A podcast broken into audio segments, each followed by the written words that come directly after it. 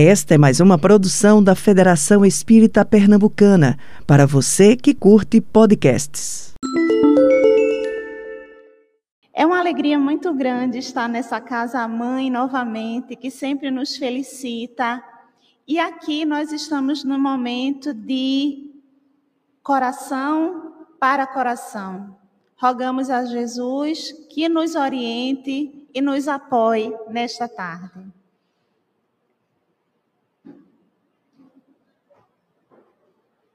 Não está avançando. Só um momentinho. Aquele era um domingo, assim como é hoje. E a floresta ela estava em festa, como a nossa sociedade hoje. E havia um grande formigueiro, um formigueiro imenso, onde haviam milhares e milhares de formigas. Uma delas era muito esperta, era uma operária. A sua função seria levar comida para a comunidade. O nome dela era Egolanda. Egolanda tinha uma particularidade de sempre buscar inovação, como os jovens de hoje em dia. E naquele domingo, ela pediu ao supervisor que deixasse ela ir até o parque, porque tinham muitas crianças, muitas pessoas e com certeza teriam muitas sobras de comida. Foi prontamente atendida e ela foi toda animada. Passou por troncos, por folhas, por árvores e, enfim, encontrou a cerca. Olhou para um lado, olhou para o outro e se lançou ao desafio.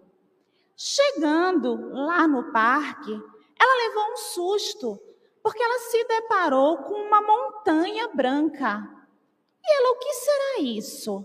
Quando chegou mais perto, qual não foi a sua alegria a perceber, ao perceber que era uma montanha de açúcar?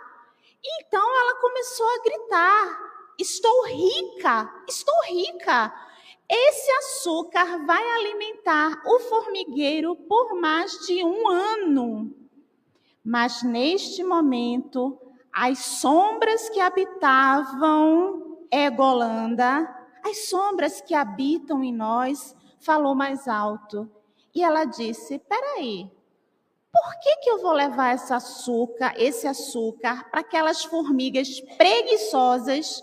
A comunidade, a sua família já eram preguiçosas. Se eu estou rica, eu posso morar nesse castelo, não fazer mais nada da vida. É, é isso que eu vou fazer. Eu não vou levar nada para ninguém, não.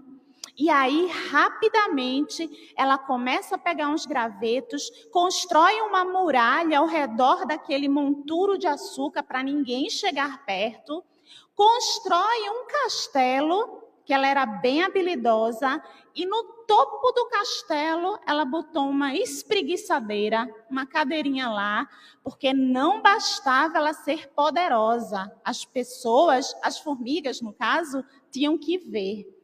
E ela fica lá, bem de boa.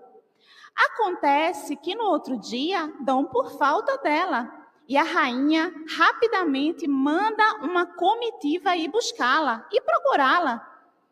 E quando vem, ela está lá, tomando sol, comendo açúcar, de boa com a vida. E aí as amigas dizem a Golanda, por que você não volta?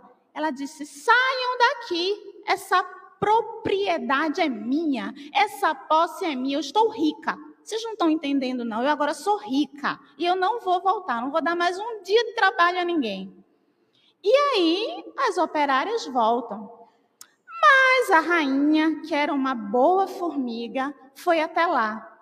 E chegando lá, ela tenta convencer a Angolinda, Angolanda, Egolanda, que aquilo ali não valia a pena, e ela diz assim: você está com inveja, porque a gente tem isso também, não é? Quando algum amigo, algum irmão vem nos alertar sobre o nosso egoísmo ou a nossa vaidade, a gente costuma dizer assim: é inveja, é porque eu sou melhor. E aí ela expulsa a rainha, discute com a rainha. E o tempo passa. E ela vive um dia, dois dias, só lá, no bem bom. Até que começa uma garoazinha, uma chuva fina. Ela resolve dormir, é rica, não precisa se preocupar, vai, se cobre de folhinhas e vai dormir. Só que essa chuvinha se transforma numa tempestade. E essa tempestade, em pouco tempo, derrete aquele castelo de açúcar. Então, ela se acorda afogada no melaço. Desesperada, à beira da morte, ela começa a gritar. Até que a sentinela do formigueiro escuta um grito longe, fraco, e rapidamente a rainha envia uma equipe de resgate. Dias se passaram até que a Golanda se acorda numa cama quentinha com a rainha ao seu lado. Sim, durante todo esse tempo ela esteve desacordada, com a rainha cuidando dela pessoalmente. Ela então pergunta: Mas por que a senhora está cuidando de mim tão bem depois de tudo que eu fiz? Eu não tenho mais como pagar isso, eu não sou mais rica. E a rainha responde: Você tem razão, você errou, mas você não considerou um pequeno detalhe. E ela pergunta: Qual? É que nós te amamos. E como nós te amamos, nós não desistimos de você. Ela então prorrompe num choro de arrependimento. Chegou até a desejar ter morrido, ter desencarnado naquela poça de melaço. Mas a rainha, percebendo, superior, ela responde: Não há tempo para as lágrimas, temos muito trabalho a fazer. A comunidade nos espera. Essa bela narrativa está no livro infantil chamado Castelo de Açúcar, da Federação Espírita Brasileira. E apesar de ser uma narrativa infantil, ela traz todos os elementos para a nossa reflexão. Quem aqui nunca foi uma egolanda alguma vez na vida? Ou conhece bem de perto alguma?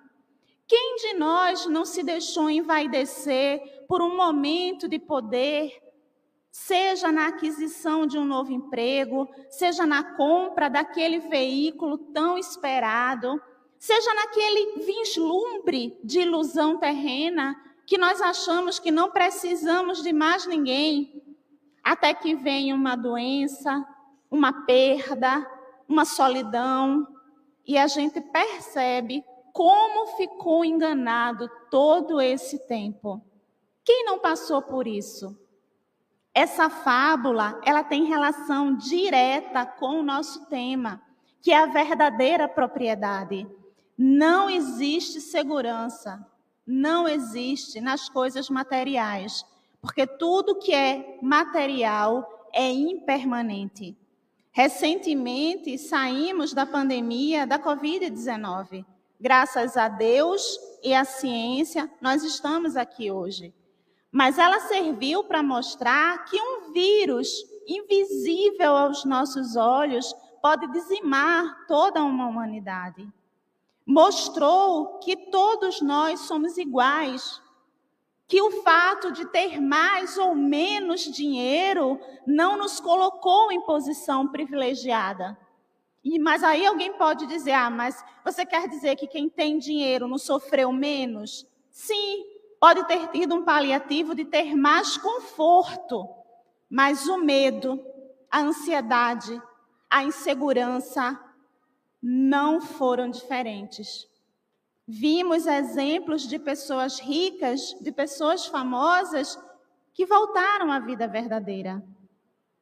O dinheiro, o poder e as propriedades não impediram que aquela pessoa que estava no plano reencarnatório voltar através dessa pandemia, não impediu que ela desencarnasse na mesma condição de uma pessoa humilde, de uma pessoa sem recursos financeiros.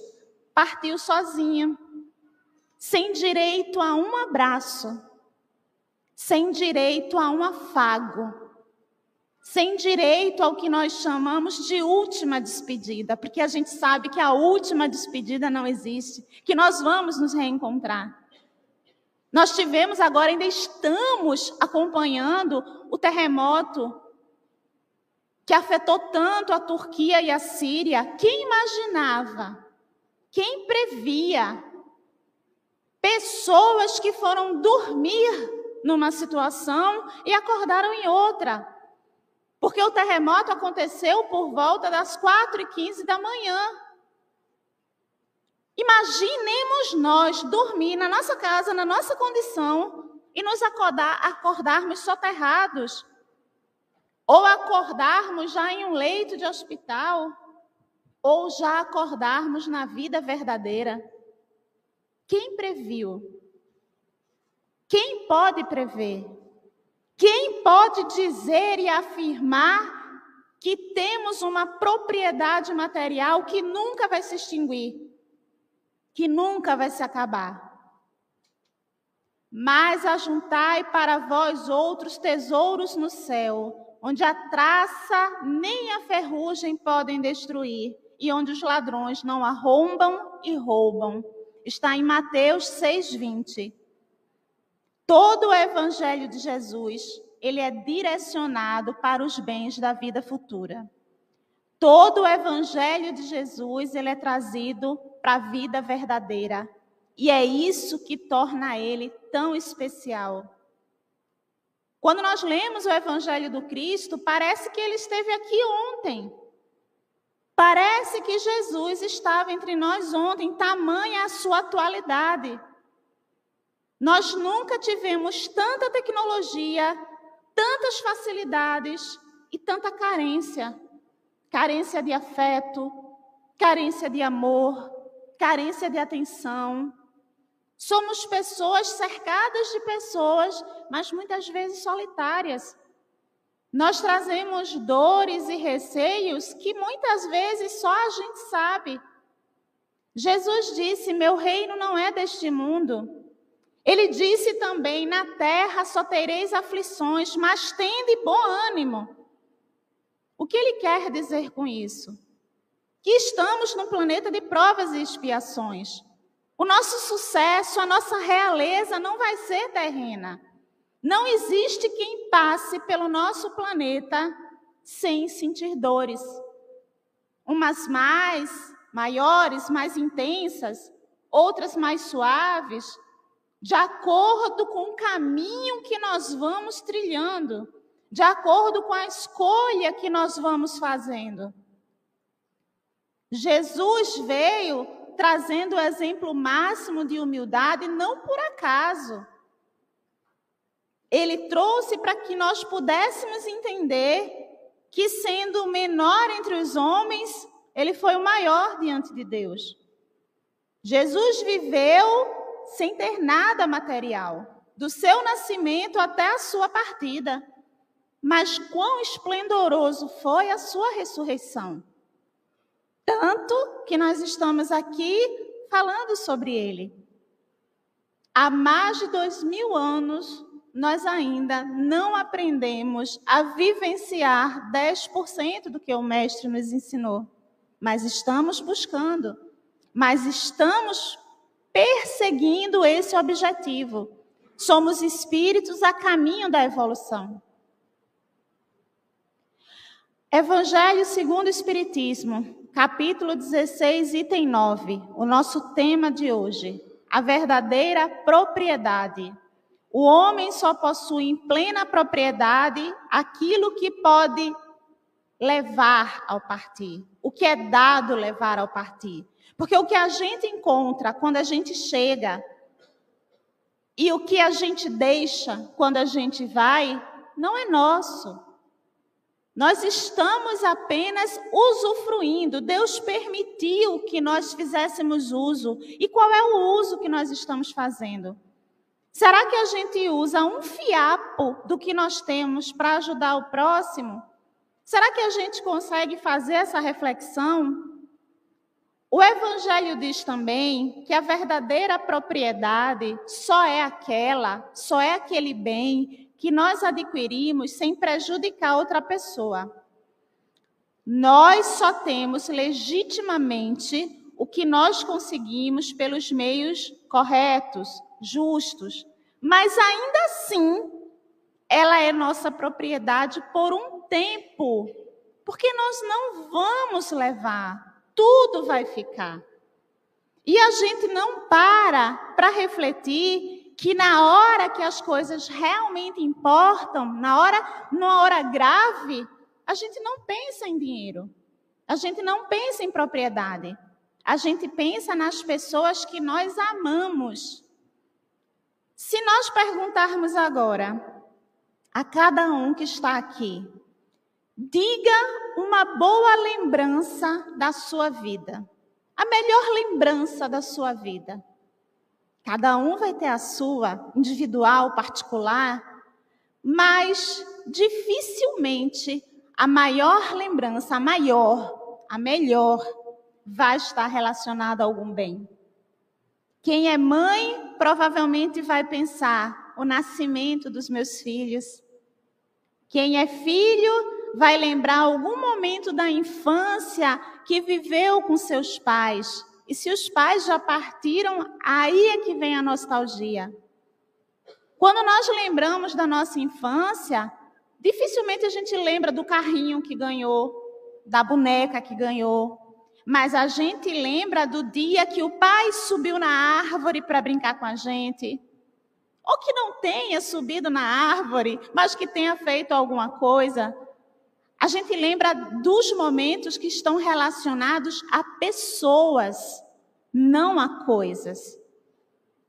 Se nós parássemos agora e soubéssemos que só temos 15 minutos na vida corpórea, que, que nós iríamos querer fazer? A gente ia querer comprar alguma coisa? Duvido. A gente ia correr para tirar o dinheiro do banco? Muito menos. A gente ia pensar em qual aplicação a gente ia investir? Nós iríamos correr para procurar quem a gente ama. Porque a gente iria pensar: eu não quero partir sem estar de mãos dadas com quem importa para mim. Isso já responde qual é a verdadeira propriedade. São os nossos amores, são, é o bem que nós fizemos, são as obras que nós deixamos. Mas a gente leva a vida tão no automático, tão na correria, que a gente não para para refletir sobre isso. Será que a gente para para pensar agora, nós que viemos sem a nossa família, por exemplo, aquela pessoa que está em casa, nosso pai, nossa mãe, nosso cônjuge, será que a gente para para pensar a falta que essa pessoa fará no dia que nós nos separarmos temporariamente? Por que, que a gente não demonstra isso mais vezes? É, tem até um dito popular que diz assim: depois que morre, todo mundo fica bonzinho. Porque a gente só percebe a falta que a pessoa faz quando ela não está entre nós. Veja que coisa curiosa. Às vezes a gente passa dois, três anos sem visitar uma tia, sem visitar um parente, mas quando a gente sabe que essa pessoa vai desencarnar ou está muito doente, a gente se desespera. Mas criatura, a gente não passou dois anos sem visitar, dois, cinco, dez anos sem visitar. Mas é porque a gente sabe que está ali, né? Guardadinho, que a gente pode ir a hora que a gente quiser. Só que a gente precisa entender que devemos amar e demonstrar esse amor enquanto podemos mas lembrar que a partida, ela não é definitiva. A partida é temporária. E para quem cumpriu o seu dever filial ou maternal ou conjugal, a separação, ela deixa apenas uma saudade, sem dor e sem desespero, com a certeza do reencontro. Essa é a verdadeira propriedade. No livro dos Espíritos, na questão 150b, Kardec pergunta: a alma nada leva consigo deste mundo? E os espíritos respondem: nada, a não ser a lembrança cheia de doçura ou de amargor, conforme a vida que tenha levado. O nosso outro lado, o que nós vamos encontrar quando voltarmos à vida verdadeira, vai depender diretamente da vida que nós levamos. Se morre, como se vive. Que lembranças, como será meu reencontro? Como será o meu despertar na espiritualidade? Será que a gente já parou para pensar nisso? Uma vez, uma conhecida nossa, uma amiga nossa, ela disse assim: Eu morro de medo do umbral. Morro de medo. Eu não quero nem pensar na morte, porque eu tenho medo do umbral. E aí você olha para a vida da criatura, e a vida da criatura é completamente contrária aos preceitos espíritas. E aí a gente pergunta: será que realmente um umbral é motivo de preocupação? Ou ela diz por dizer? Será que nós, espíritas, estudantes do Espiritismo, pensamos realmente sobre isso? O Evangelho diz que quando nós vamos viajar, nós nos preparamos para essa viagem. Quando nós vamos para um lugar quente, vamos levar roupa de verão. Para um lugar frio, nós levamos roupa de inverno. Se o lugar não tem comida, nós levamos proventos. Se for um lugar longe, um lugar mais, mais distante, levamos medicamentos, a nossa farmacinha. Mas e para a vida verdadeira? A gente está preparando a nossa bagagem? É muito comum a gente ouvir isso, né? A gente sempre ouve, a gente sempre fala, mas o convite do Evangelho não é só para se falar sobre isso, é para se refletir sobre isso. Porque o dia da partida, nós não sabemos. Existem aquelas que já são esperadas, mais ou menos. Uma pessoa que já tem uma série de problemas de saúde, uma pessoa que já está hospitalizada há muito tempo, que os médicos até já vão preparando, a gente meio que espera o diagnóstico de uma doença grave, irreversível. Mas muitas vezes a morte bate à nossa porta de surpresa. E de repente nós despertamos do outro lado. E como é que vai ser esse despertar? que será que a gente amealhou, juntou, guardou para o nosso futuro? Será que nós vamos ter lembranças doces ou nós vamos ter lembranças amargas? Será que dentro das nossas possibilidades nós vivemos da forma mais correta que nós podemos? Da forma mais correta que nós conseguimos? Será que nós realmente buscamos imitar aquele que nós dizemos seguir? Jesus? É uma responsabilidade muito grande, irmãos, a gente falar que é espírita. Tenho certeza que todos aqui já devem ter escutado em algum momento, porque eu já escutei várias vezes, quando você diz, quando perguntam a sua religião e você diz, eu sou espírita cristão, as pessoas dizem, ah, o espírita que faz muita caridade. O espírita sempre ajuda as pessoas. Olha a responsabilidade.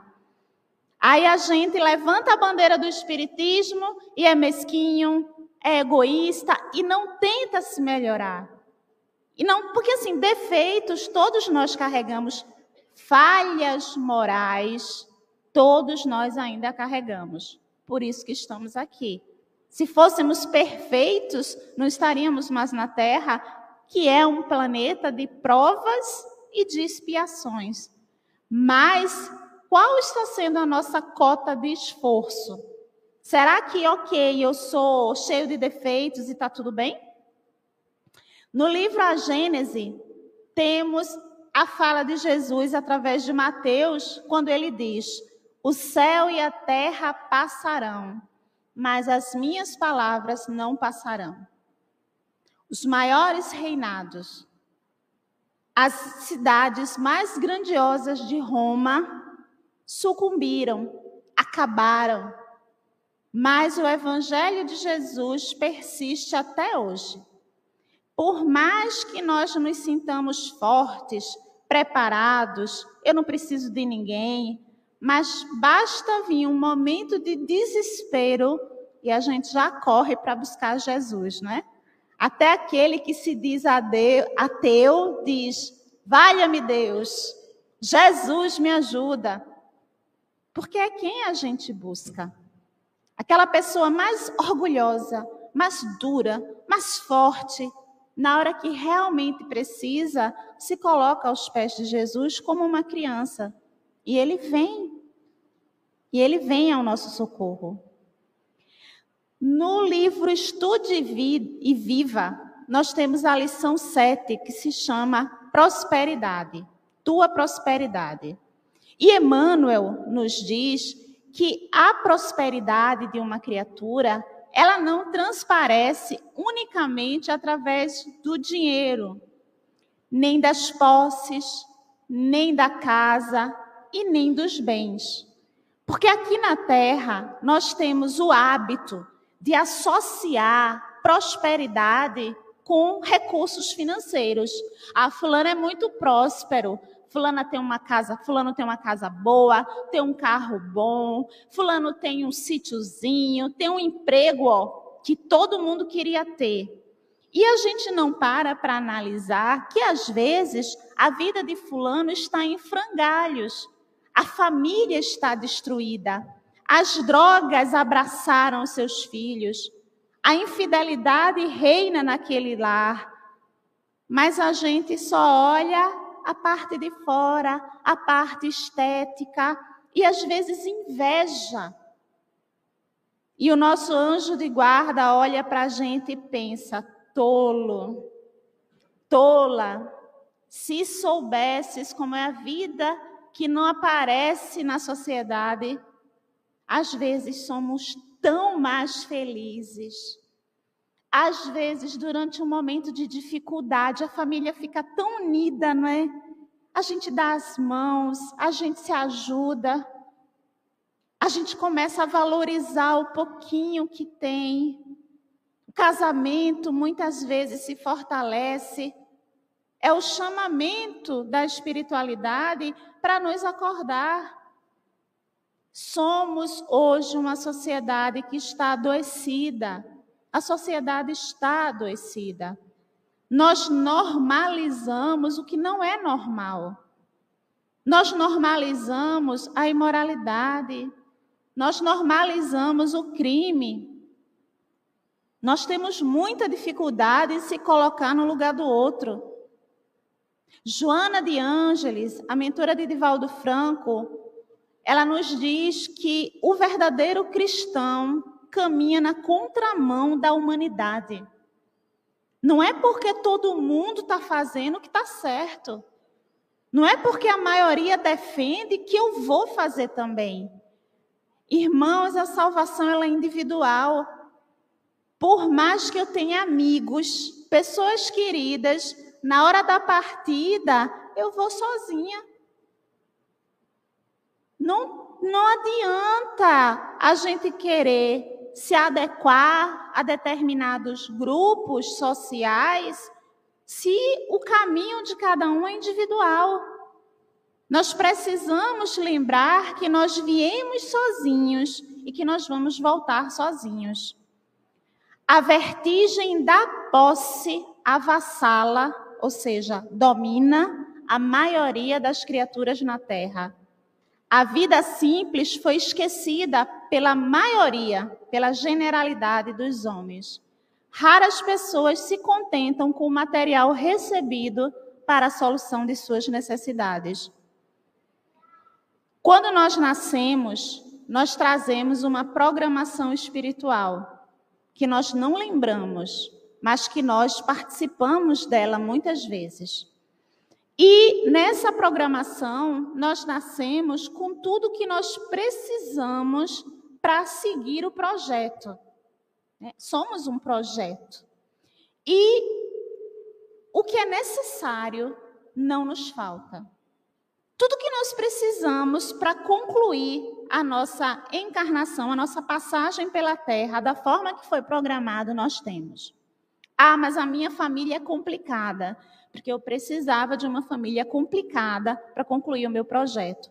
Ah, mas eu sou pobre. Se eu tivesse dinheiro, tudo seria mais fácil. Será?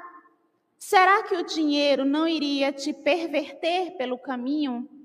Quantas pessoas não se desviam quando adquirem algum bem?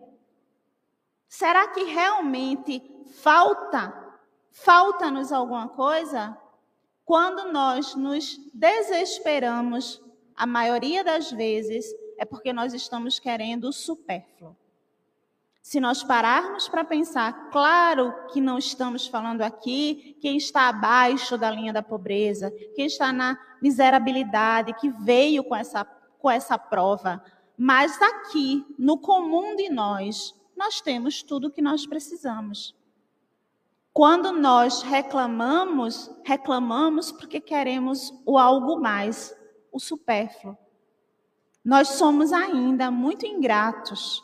Essa posse, essa vontade de posse dominadora que temos no caminho Verdade e Vida, através de Emmanuel, psicografia de Chico, ela descreve muito bem uma parte da sociedade. Nós temos visto, irmãos, notícias de crimes, de corrupção, de pessoas que têm dinheiro. Não é gente na miséria, não. Quem aqui nunca viu uma notícia e pensou assim, mas gente, se eu tivesse metade do salário dessa pessoa, eu não precisava de mais nada na vida. E por que eles não se contentam? O supérfluo, a ambição, o desejo de posse que domina as criaturas. Mas não adianta apontar o dedo, não adianta julgar, nós não podemos nem devemos julgar. Nós devemos nos preocupar com a nossa evolução moral. Como diz Joana de Ângeles novamente, como a gente não sabe a vida do irmão, a nós não cabe julgar. Só cabe ajudar. Porque nós também trazemos os nossos erros e os nossos medos. E Emmanuel continua: estamos absorvidos pelos interesses passageiros, inquietos, angustiados e sem paz. A nossa falta de paz muitas vezes está relacionada a apegos desnecessários. E quando a gente fala em apego, a gente volta para a mentora de Divaldo quando ela diz: cuidado com qualquer tipo de apego. Aprende a despojar-se de tudo quanto pese negativamente na tua economia espiritual. E quando ela fala do apego, ela fala sim do apego ao dinheiro, aos bens materiais, mas ela fala também do apego à fama, à busca dos holofotes, ao apego a querer aparecer, ao apego ao corpo físico. Ela fala muito sobre isso, sobre as pessoas que estão somente nas academias, com procedimentos estéticos, bota botox, tira botox, bota uma coisa, tira outra e não se dá por satisfeito. Porque o que a gente procura está dentro de nós, não fora. Não adianta a gente tentar preencher um vazio com algo que está fora, porque o que é do espírito preenche e o que é material não nos preenche. Um exemplo é quando a gente vai comer, comer, fazer uma refeição. A gente está lá, morrendo de fome, né? Que a gente adora usar essa expressão. Estou morrendo de fome. Depois que você come, vem o quê? A saciedade. Com a sociedade vem o quê? O enjoo, a insatisfação, né? É tão comum a gente ouvir dizer assim, olha, quando a gente está satisfeito, está cheio, a gente não gosta nem de sentir o cheiro de comida. Isso é em tudo que é material. A gente tem um sonho de comprar uma coisa, depois que compra, a gente perde o interesse, já que é outra maior. A gente come, depois que come, fica insatisfeito, fica enjoado. Até nas relações sexuais, depois da sociedade, da saciedade vem o quê? Muitas vezes a revolta, a sensação de querer estar distante, principalmente quando nós estamos falando de relações que estão liberadas na sociedade, sem a parte do amor, sem a parte verdadeira. Agora, nessa fase que se aproxima, nos períodos carnavalescos, a espiritualidade já se prepara, porque virão dias tensos. A sociedade libera todo tipo de permissividade. E aí repetimos, normaliza o que não é normal. E nós não podemos ir. O nosso corpo, ele é sagrado, é um instrumento de evolução. Não é careta dizer isso, é moral. E nós que já conhecemos o Espiritismo, precisamos ter essa certeza. Não, precis... não podemos ficar em dúvida. E ainda em diretrizes para o êxito, Joana nos direciona: doa teu coração a Jesus, a fim de que ele te insufle amor e paz para todo sempre. E quem não quer a paz de Jesus? Quando nós fazemos o bem, espírita faz muita caridade né? Normalmente, espera-se que faça. Quando a gente faz o bem, nós vamos a uma casa de crianças, ou um lar de idosos, ou vamos qualquer trabalho que nós fazemos no bem. Como é que a gente sai depois? Feliz, muito feliz. A gente pode até sair cansado, mas sai muito feliz. E é uma felicidade que a gente não entende de onde vem, porque é uma felicidade espiritual, é uma felicidade verdadeira, é uma leveza na alma. É isso que nós vamos sentir quando nós doarmos o nosso coração a Jesus. Aquela felicidade de quem está com a mente tranquila. De que vale ao homem ganhar o mundo e perder a alma. Nada paga a nossa paz. Não andeis, pois, inquietos, diz Jesus. Não andemos, inqui... não andemos inquietos. Precisamos confiar, precisamos acreditar. Dificuldades virão, mas o que nós faremos dessas dificuldades? Que aprendizado nós levaremos para a nossa vida e para a nossa evolução? O Mestre, Jesus, ele nos orientou a orar e vigiar. Então, ele não iria dizer para a gente ser relaxado, ou preguiçoso, ou indiferente, mas ele nos alerta em relação a combatermos o pessimismo. Nós ainda somos muito pessimistas. Nós temos pouca fé. Muitas vezes a nossa fé do domingo de hoje, a gente está aqui falando de Jesus, cheio de fé, mas a fé não resiste à primeira contrariedade da segunda-feira. Primeira contrariedade da segunda-feira já nos abala. Nós precisamos viver como espíritos que estamos encarnados, não como apenas seres materiais. Isso faz toda a diferença. Sobre qual ponto de vista nós estamos vivendo na Terra? Apenas como seres humanos ou como seres espirituais? Temos que nos lembrar, na hora da dor, que existe um ser supremo que nos dirige.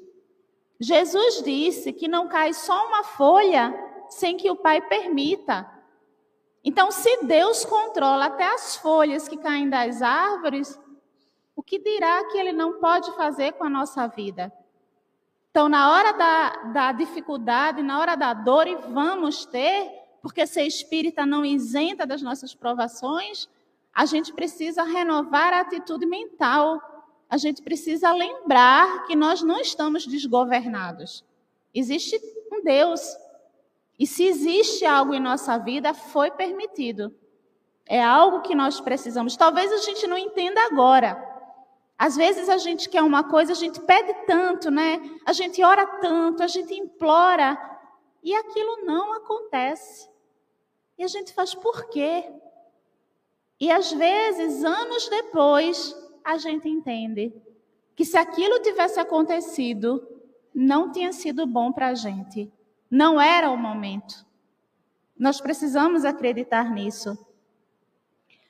É necessário, irmãos, que nós tenhamos a fé que ela é tão trazida e tão falada no Evangelho do Cristo. Nós temos a passagem do cego Bartimeu, ou o cego de Jericó, que ele nos traz um exemplo de fé imenso. Porque Bartimeu, ele não era somente cego, ele era cego e ele vivia na mendicância, ele era um mendigo, ele vivia nas ruas, ele era humilhado, enxotado, ridicularizado, solitário. Ele era o invisível da sociedade, como tantos que existem hoje. E aí, mesmo sendo cego, ele não era cego para as verdades espirituais, ele era apenas cego materialmente. E ele começou a ouvir sobre Jesus, que havia um Messias, que existia um Messias. E certa feita, ele pelas ruas ouviu que Jesus iria até Jericó. E ele disse: É a minha oportunidade. Esse Messias cura pessoas. Eu já ouvi os milagres dele. E eu vou procurar Jesus. E ele vai me curar. E no dia que Jesus chega a Jericó, como sempre, era seguido de uma multidão, porque a sociedade de ontem não era muito diferente da sociedade de hoje. Sempre existiram pessoas com dor, com doenças, com desespero. E essas pessoas viviam atrás do Mestre pedindo as mais várias graças. E ele começou a escutar as pessoas gritando: Jesus, me ajuda, Jesus, me socorre, Jesus, olha para mim. E ele pensou: é agora, Jesus está chegando. E ele começa a gritar: Jesus, filho de Davi, tende piedade de mim. Imaginemos, irmãos, a dificuldade de Bartimeu. No meio de uma multidão, cego, sem conseguir se locomover, sendo empurrado, acotovelado. Mas ele insistiu: Jesus, filho de Davi, tende misericórdia de mim. E as pessoas começaram a dizer: sai daqui, cego. Tu nunca vai chegar em Jesus, tu não sabe nem para onde tu está indo. Sociedade bem parecida com a sociedade de hoje. Mas em vez de ele se desmotivar, de ele desistir, aí foi que ele gritou mais alto: Jesus, filho de Davi, tem de misericórdia de mim. E nesse momento, sua voz estava tão impregnada de sentimento, de amor, de fé, que Jesus captou, sentiu. No meio de uma multidão, ele ouviu. E, para surpresa de todos, ele volta e chega até Bartimeu, que estava lá, no fundo do poço, como nós dizemos hoje, do ponto de vista material. E Jesus olha para ele e diz, cheio de amorosidade: Que tu queres de mim?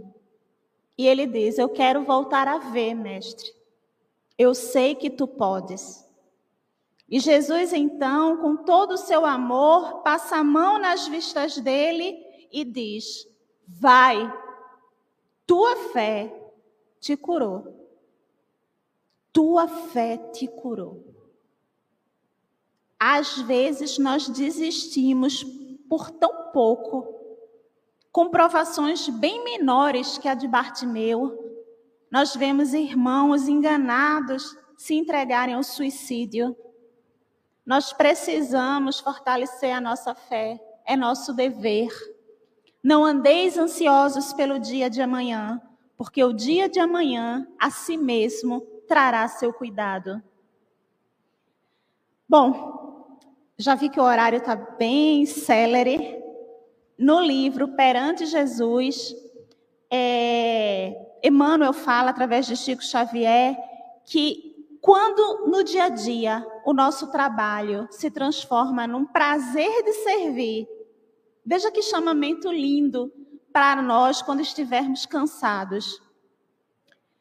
Surge o ponto mais importante do pagamento espiritual, né, da remuneração espiritual. Toda vez que a justiça divina nos procura no endereço para nos cobrar, quando a espiritualidade chega, que nos vê trabalhando no bem, pede a divina misericórdia que a cobrança seja suspensa por tempo indeterminado. Ou seja, nem que seja por egoísmo que façamos o bem. Porque quando a espiritualidade chegar, opa, ela está trabalhando, capengando, com dificuldade, mas está trabalhando, bora deixar ela lá. E a gente vai servindo a Jesus. Porque a gente precisa de tão pouco para servir o Mestre. Entendi tudo e orei. Forte essa afirmação. Orei como nunca, lembrando toda a vida no momento só, porque os minutos de expectativa eram para nós um prolongado instante de expectativa sempre menor. Esse é um trecho de uma carta que uma jovem desencarnada enviou à sua mãe através da psicografia de Chico Xavier. O nome dela é Volquimar. Ela ilustra uma das histórias do livro Somos Seis, de Chico Xavier. Ela desencarnou no incêndio do edifício Joelma. Ela tinha 22 anos de idade. E ela narra, de uma forma muito comovente, como foi a sua chegada no plano espiritual.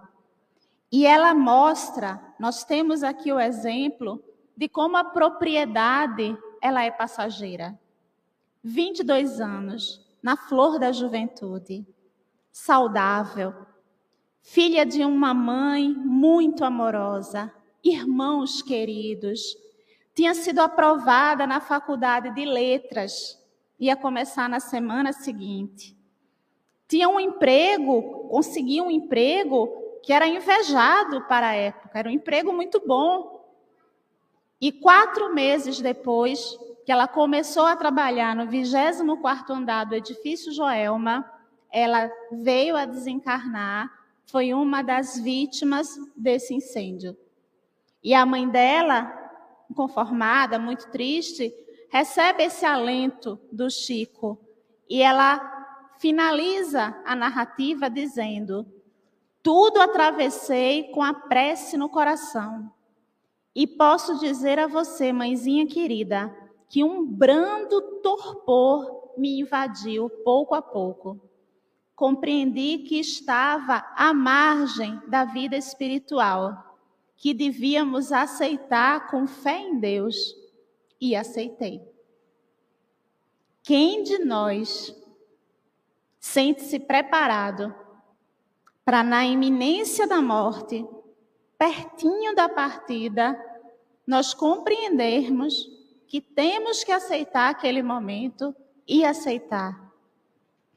Essa narrativa ela nos traz grandes reflexões, porque ela diz que em nenhum momento ficou sozinha, que o avô dela estava acompanhando junto com seus guias espirituais, que ela não foi acometida pela violência da situação, que ela sentiu, claro, sentiu impacto, sim, mas de uma forma suave.